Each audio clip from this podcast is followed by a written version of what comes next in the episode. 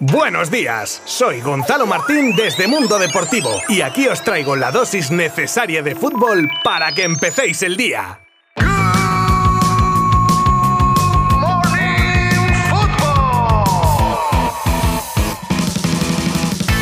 Bueno, bueno, bueno.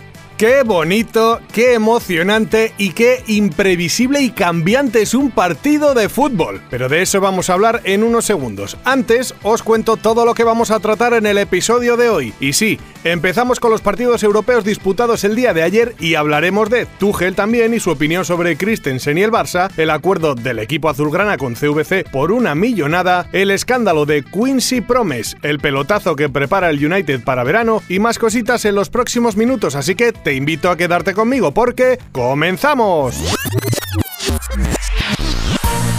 Se jugaba jornada adelantada de Europa League con dos enfrentamientos, el Oporto 0, Olympique de Lyon 1, con el gol de Paquetá en el 59 que da ventaja a los franceses, y jugaba el Betis en el Benito Villamarín ante el Eintracht de Frankfurt, que se llevaba una derrota por 1 a 2 y gracias, gracias a Claudio Bravo, que a pesar de ser sorprendido en el primer gol, paraba un penalti y sacaba dos ocasiones clarísimas de los alemanes, y eso que se adelantaban los béticos gracias al gol de Fekir, aunque dos minutos después Camada hacía el 1 a 2 definitivo.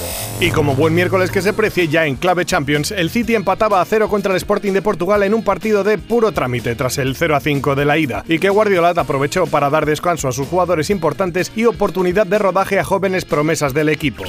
Y ya llegamos al partidazo del día. ¿Qué digo del día de la semana? ¿Qué digo de la semana? ¡Del año! La verdad es que no sé ni por dónde empezar. Si es que sigo, sigo en shock, os lo prometo. Resumen rápido. Dentro de lo que se puede hacer rápido un resumen de este partido. Veníamos con el 1 a 0 de la ida y salía el PSG sorprendentemente a matar la eliminatoria, mientras los blancos parecían marionetas tras la pelota que los parisinos movían de un lado a otro como si nada. La noche pintaba, ¿cómo decirlo? Mal, bueno, mal lo que se dice mal, pues sí, mal, muy mal, para que no vamos a engañar. Sobre todo tras el gol de un Mbappé que ha demostrado estar dos peldaños por encima de todos los que había en el césped. Todo parecía encarrilado tras una hora de dominio visitante hasta que llegamos al momento que lo cambia todo. Cuando Donnarumma, que no sé qué pretendía cuando en el área se hacía un lío y permitía que Benzema llegase a la presión como una auténtica bala y le robase el balón que cayó en manos de Vinicius, que asistió de nuevo al francés para empatar el encuentro.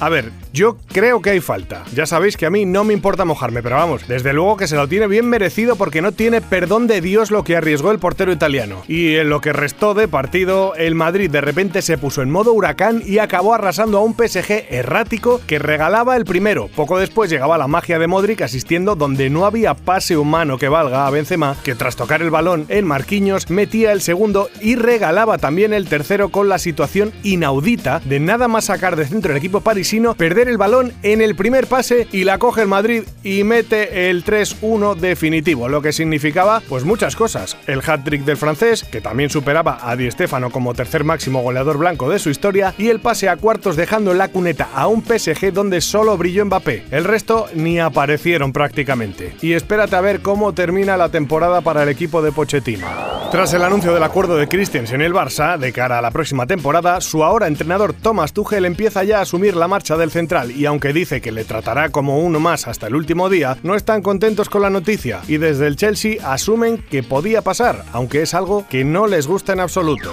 Según Expansión, el Barça ultima un acuerdo con el fondo CVC por valor de 300 millones de euros, todo ello por el 10% de los derechos audiovisuales de los próximos 50 años, algo que permitiría subir la masa salarial de la plantilla en 70 millones y, por supuesto, intentar acometer el fichaje del deseado Erling Haaland. Quincy Promes, ex del Sevilla, está siendo procesado por el Ministerio Público de los Países Bajos por el intento de asesinato de su primo en una fiesta familiar. Ahora se han filtrado unas conversaciones telefónicas en las que el jugador neerlandés habría admitido el deseo de apuñalar al familiar. Madre mía, su abogado aún así es optimista y cree que acabará siendo absuelto. El Comité de Ética de la Asociación Ucraniana de Fútbol quiere retirar a Anatoly Timonshuk su licencia de entrenador y las medallas obtenidas durante su carrera como jugador debido a su silencio en relación a la invasión de Rusia y al cargo que mantiene en el Zenit de San Petersburgo. Desde que Rusia empezó la invasión hace dos semanas, muchos deportistas ucranianos han denunciado el estallido de la guerra y expresado su apoyo a sus fuerzas armadas. Y no es el caso de Timoshuk, algo que le saldrá caro.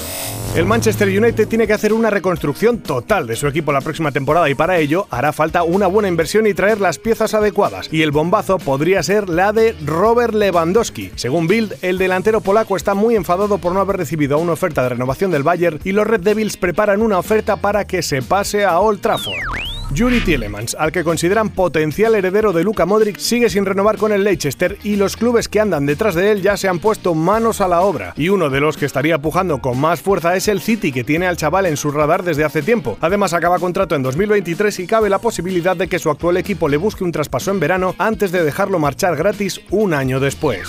Tras 20 años de relación, Italia y Puma separan sus caminos. La Federación Italiana de Fútbol ha anunciado el cambio de proveedor de sus camisetas a partir de 2023, momento en el que firmará un nuevo contrato con la marca alemana Adidas. Y será una vez termine el Mundial de Qatar 2022 cuando la Azzurra dejará de vestir con su hasta ahora proveedor. Y terminamos con un poquito de metaverso, hombre, que hace mucho que no sale el tema. Evidentemente, si lo hago es porque algo tiene que ver con el fútbol. Y es que la noticia a este respecto la protagoniza Iker Casillas, que se ha embarcado en el mundo virtual del que formará parte como inversor, aportando 350.000 eurazos en Sport Boost, que pretende ayudar a startups dentro del mundo del deporte dándoles un empujoncito.